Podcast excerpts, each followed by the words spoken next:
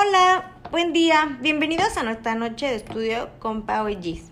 Hoy será bien interesante porque ya estamos a nada de iniciar finales, por lo que será Noche de Roma. Veremos síndrome de Sjögren y síndrome de anticuerpos antifosfolípido. ¿Cómo estás, Pau? Hola, Gis. Muchas gracias. Yo estoy súper bien y espero que todos los que nos escuchen igual lo estén. Es decir, hola, doctor Rojas. Espero se encuentre muy bien y disfrute nuestro podcast. Como mencionó Gis, ya estamos a punto de empezar exámenes y como es costumbre, quiere decir que ya van a empezar nuestros repasos nocturnos y las desveladas. Para algunas aclaraciones sobre algunos temas y con esto esperamos que a ustedes igual les sea útil. Así es, Pau. Entonces, ¿te parece si comenzamos con síndrome de Sjögren? Sí, me parece perfecto. Entonces, a ver, cuéntame, Gis, ¿qué es este síndrome? El síndrome de Sjögren es un trastorno inflamatorio autoinmune que se caracteriza por la disminución de la función de las glándulas salivales y lagrimales, dando como consecuencia la sequedad de boca y ojos hasta manifestaciones sistémicas. Exacto. Entonces, esta es una enfermedad crónica y recuerda que siempre debe tener la presencia de autoanticuerpos, ya sea de antígeno A y B. El antígeno A es el anti-RO y el B es el anti-LA. Cierto. Esta patología es más frecuente en mujeres y se diagnostica principalmente de los 30 a los 50 años de edad. Para hablar de las manifestaciones clínicas, recordemos que se debe diferenciar entre primario cuando es la enfermedad principal y secundaria cuando hay una enfermedad autoinmune existente. Sí, entonces dentro de las manifestaciones tenemos los síntomas Zika clásicos. Estos van a ser la sequedad de ojos y boca, es decir, serostomía y seroftalmia. Estas son las manifestaciones glandulares y se presentan hasta en un 95% de los pacientes. La seroftalmia se va a caracterizar por una disminución de lágrimas y queratoconjuntivitis por la destrucción del epitelio corneal y vulvar. Clínicamente los pacientes van a referir sensación de cuerpo extraño, que van a decir que van a sentir como arenilla, de igual manera van a presentar fotofobia y pueden sentir como quemazón en el ojo. También pueden presentar ojo rojo y en ocasiones disminución de la agudeza visual y también van a tener un aumento del parpadeo para compensar esta sequedad. Por otro lado, la serostomía se caracteriza por la disminución en la producción de la saliva y disfagia. Los pacientes aquí van a referir sensación de boca seca, dificultad para hablar y deglutir con sensación de querer beber mucha agua para que se les facilite estas acciones. La lengua se va a observar lisa y despapilada. De igual manera pueden presentar halitosis y los dientes con inicio de algunas caries. Bien, y también vamos a tener presentes las manifestaciones extraglandulares que afectan en un 70% de los casos. Estos incluyen serotraquea, que es la sequedad de la tráquea, cerosis, la sequedad de piel, vasculitis sistémicas, que se consideran como una de las complicaciones más graves con presencia de anticuerpo anti-RO y que nos habla de mal pronóstico. También van a estar presentes el fenómeno de Raynaud, que puede presentarse como primera manifestación, artritis en un 50% de los casos, sistema neurológico, tanto como sistema nervioso central y sistema nervioso periférico, traqueobronquitis, nefropatía, mialgia, disfagia y en un 7% la presencia de linfoma. Y ya por último, dentro de los síntomas generales, pueden presentar estos pacientes fiebre, pérdida de peso y fatiga. Wow, sí son demasiadas manifestaciones extraglandulares. Espero no se hayan revuelto tanto como yo cuando los estudié. Ahora sí, ahora hablando de los criterios de clasificación, el síndrome de Sjögren es de las enfermedades que más criterios ha tenido a lo largo de los años. Me acuerdo que haciendo la tarea me revolví un montón buscando cuál era la más actual. Encontramos una que era de la, de la, del Colegio Americano de Reumatología y el Eural del 2017, pero actualmente la que más se usa es la del Colegio Americano del 2012, que honestamente es la más sencilla de recordar y es la que les recomiendo que estudien. Esta clasificación se va a basar en tres criterios diagnósticos y se va a considerar positivo al cumplir dos. ¿Te acuerdas cuáles son, Gis? Claro que yes. El primero es tener anticuerpos positivos, ya sea anti-RO, anti-LA o el factor reumatoide positivo y ANA mayor o igual 1 a 320.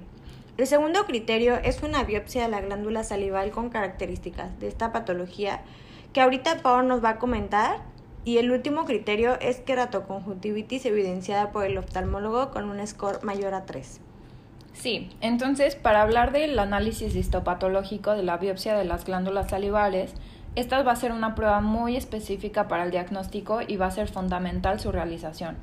La detección de la cialodenitis linfocítica focal se va a definir como uno o más focos de más de 50 linfocitos mononucleares en 4 milímetros en las áreas perivasculares o periductales de la glándula salival.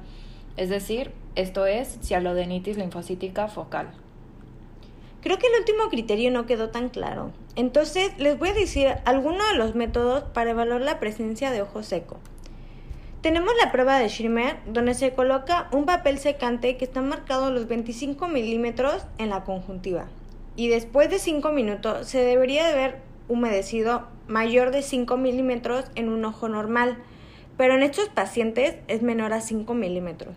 También se pueden utilizar colorantes oculares como la rosa de bengala al 1% o medir el tiempo de ruptura de la película corneal.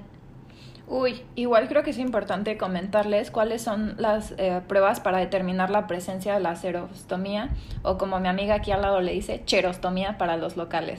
Se va a usar la cialometría, que es la medición del flujo salival, en donde una salivación menor de 1.5 milímetros en 15 minutos perdón, se considera como patológica. Es decir, si alguien menciona pizza o brownie, estos pacientes no se les va a hacer agua a la boca. A mí ya se me hizo con solo decirlo o de igual manera se puede ver por medio de imagen. Y aquí podemos usar cialometría, donde se inyecta contraste por el conducto de Stenon.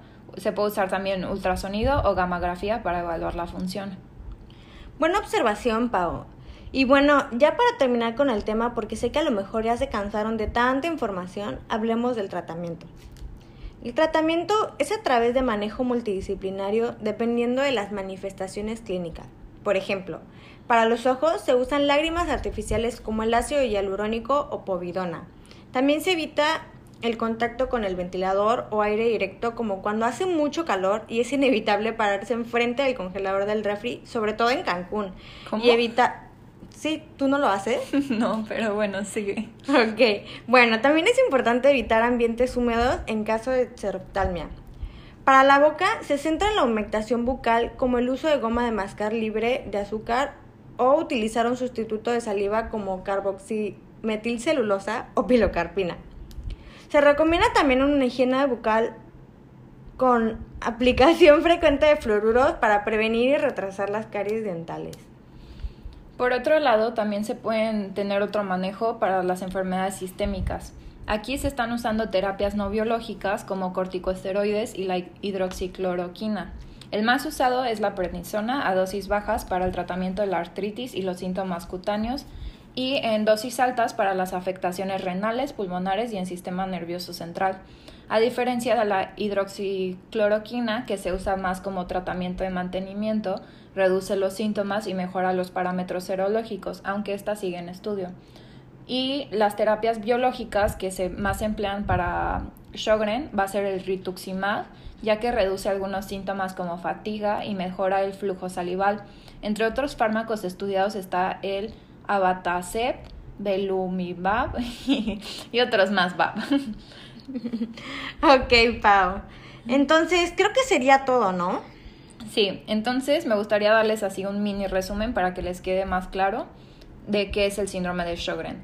Esta va a ser una enfermedad crónica autoinmune que se va a caracterizar por la sequedad de ojos y boca. Puede tener otras manifestaciones extraglandulares de igual manera y tiene la presencia de anticuerpos como anti-RO y anti-LA positivos. Los criterios diagnósticos son tres y el tratamiento es más que nada sintomático. Bien, entonces, Pau, un tema menos. Pasemos al síndrome de anticuerpos antifosfolípidos. Ok, entonces ahora tú dime, Pau, ¿qué es el síndrome de anticuerpos antifosfolípidos o mejor llamémoslo SAF? Claro que sí, Gis. Esta es una enfermedad crónica multisistémica que se caracteriza por la presencia de trombosis arterial o venosa, por pérdidas fetales recurrentes y la presencia de anticuerpos antifosfolípidos. Ahora tú dime, Gis, ¿cuáles son estos anticuerpos antifosfolípidos? Oh, sí, es el anticoagulante lúpico, el B2-glicoproteína 1 y anticardiolipina. Como dato curioso, este fue descrito por primera vez por Graham Hughes en 1983 Y hablando un poquito de epidemiología, los abortos recurrentes afectan al 1% de la población y en el 10 al 15% de los casos estas mujeres tienen el síndrome de anticuerpos antifosfolípidos. La edad media de aparición es alrededor de los 35 años. Wow. Bueno, de igual manera que, so, que no lo sé pronunciar, perdóneme, Sjogren y la mayoría de las enfermedades que vimos se pueden dividir como primario y como secundario. El primario van a ser estas pacientes con fenómenos trombóticos o complicaciones obstétricas en donde no se encuentran características clínicas ni de laboratorio de otra enfermedad, es decir, no tiene enfermedad asociada. Y de manera secundaria se dice cuando está asociada a otra enfermedad siendo lupus eritematoso sistémico la más frecuente de las enfermedades sistémicas autoinmunes, aunque también se puede asociar con algunas infecciones, cáncer, fármacos, entre otras. Y por último, también tenemos manifestaciones no trombóticas, no incluidas en los criterios de clasificación que hablaremos más adelante. Así es, como les mencionó Pau, en la clasificación hay algunas infecciones en donde encontraremos positivos los anticuerpos antifosfolípidos como por ejemplo en bacterias puede estar la tuberculosis, lepra, sífilis. En los virus puede estar presente la hepatitis, la rubiola, varicela y en los parásitos como la leishmania, malaria y neumocitis jirovechi. Wow, son bastantes. De igual manera, las manifestaciones clínicas más frecuentes, es decir, en los que afectan, se ven afectados más del 20% de los pacientes, vamos a incluir trombosis venosa profunda en extremidades inferiores, vamos a incluir trombocitopenia, abortos o pérdidas fetales, EDS isquémico o isquemia cerebral transitoria. También podemos tener migraña y lívido reticularis. ¿Te parece, G, si tú les comentas cuáles son las menos frecuentes? Sí, claro.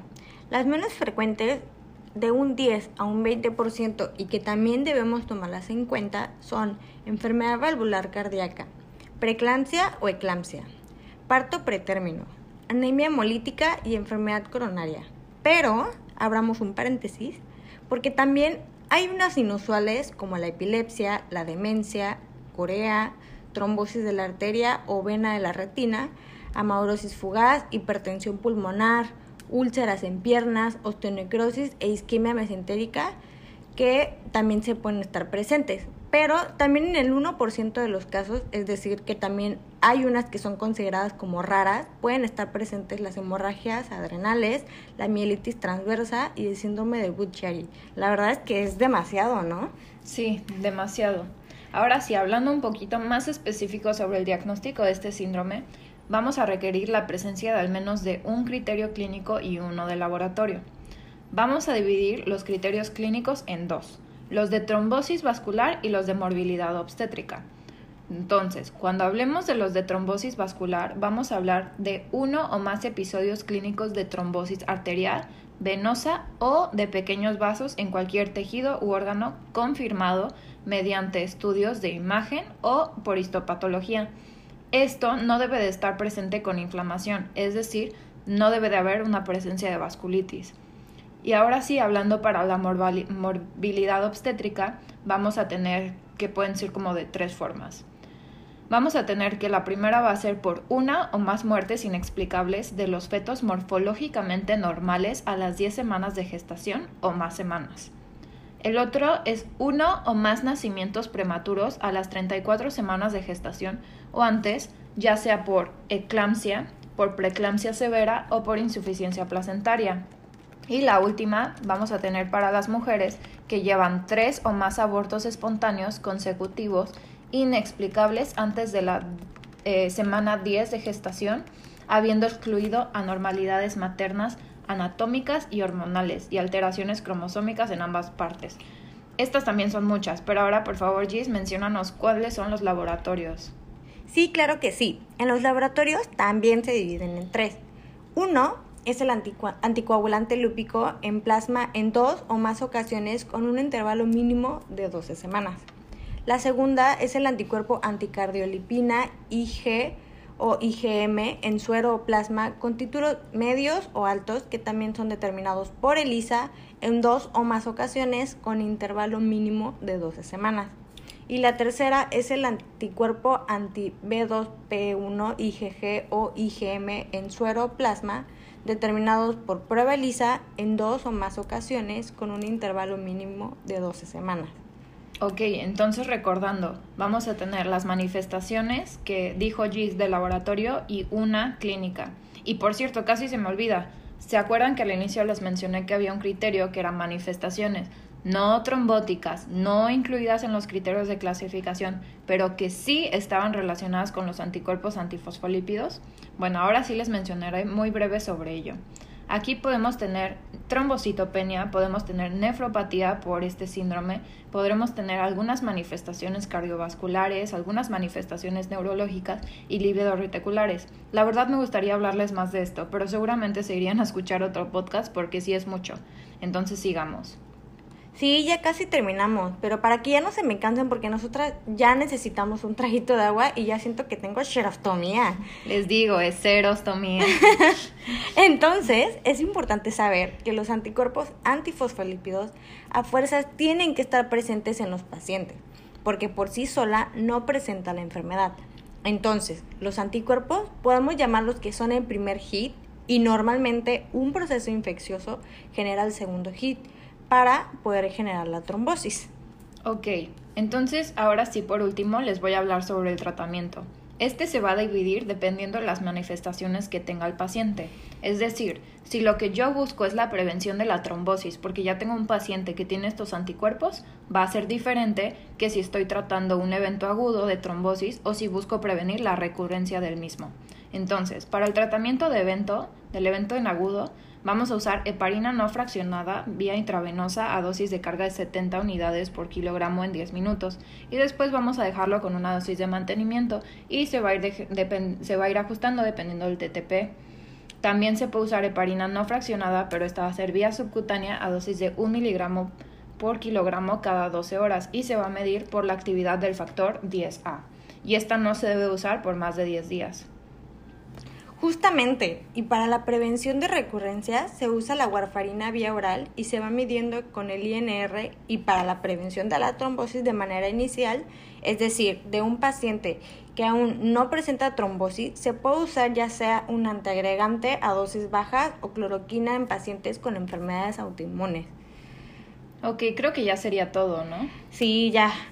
Bueno, entonces, como resumen, es importante recordar que el síndrome de anticuerpos antifosfolípidos es una trombofilia inducida por la presencia de anticuerpos dirigidos a antifosfolípidos cuya principal manifestación son los eventos trombóticos y complicaciones obstétricas como las pérdidas fetales recurrentes. La verdad no me gustaría tener esta información, pero bueno, no los queremos atacar más de esta enfermedad por lo que espero que les haya sido de gran utilidad para ustedes y por supuesto para el doctor que ya se la sabe y que nos está escuchando, nos invita a ver más de sus pacientes para poder seguir aprendiendo y compartirles este tipo de información.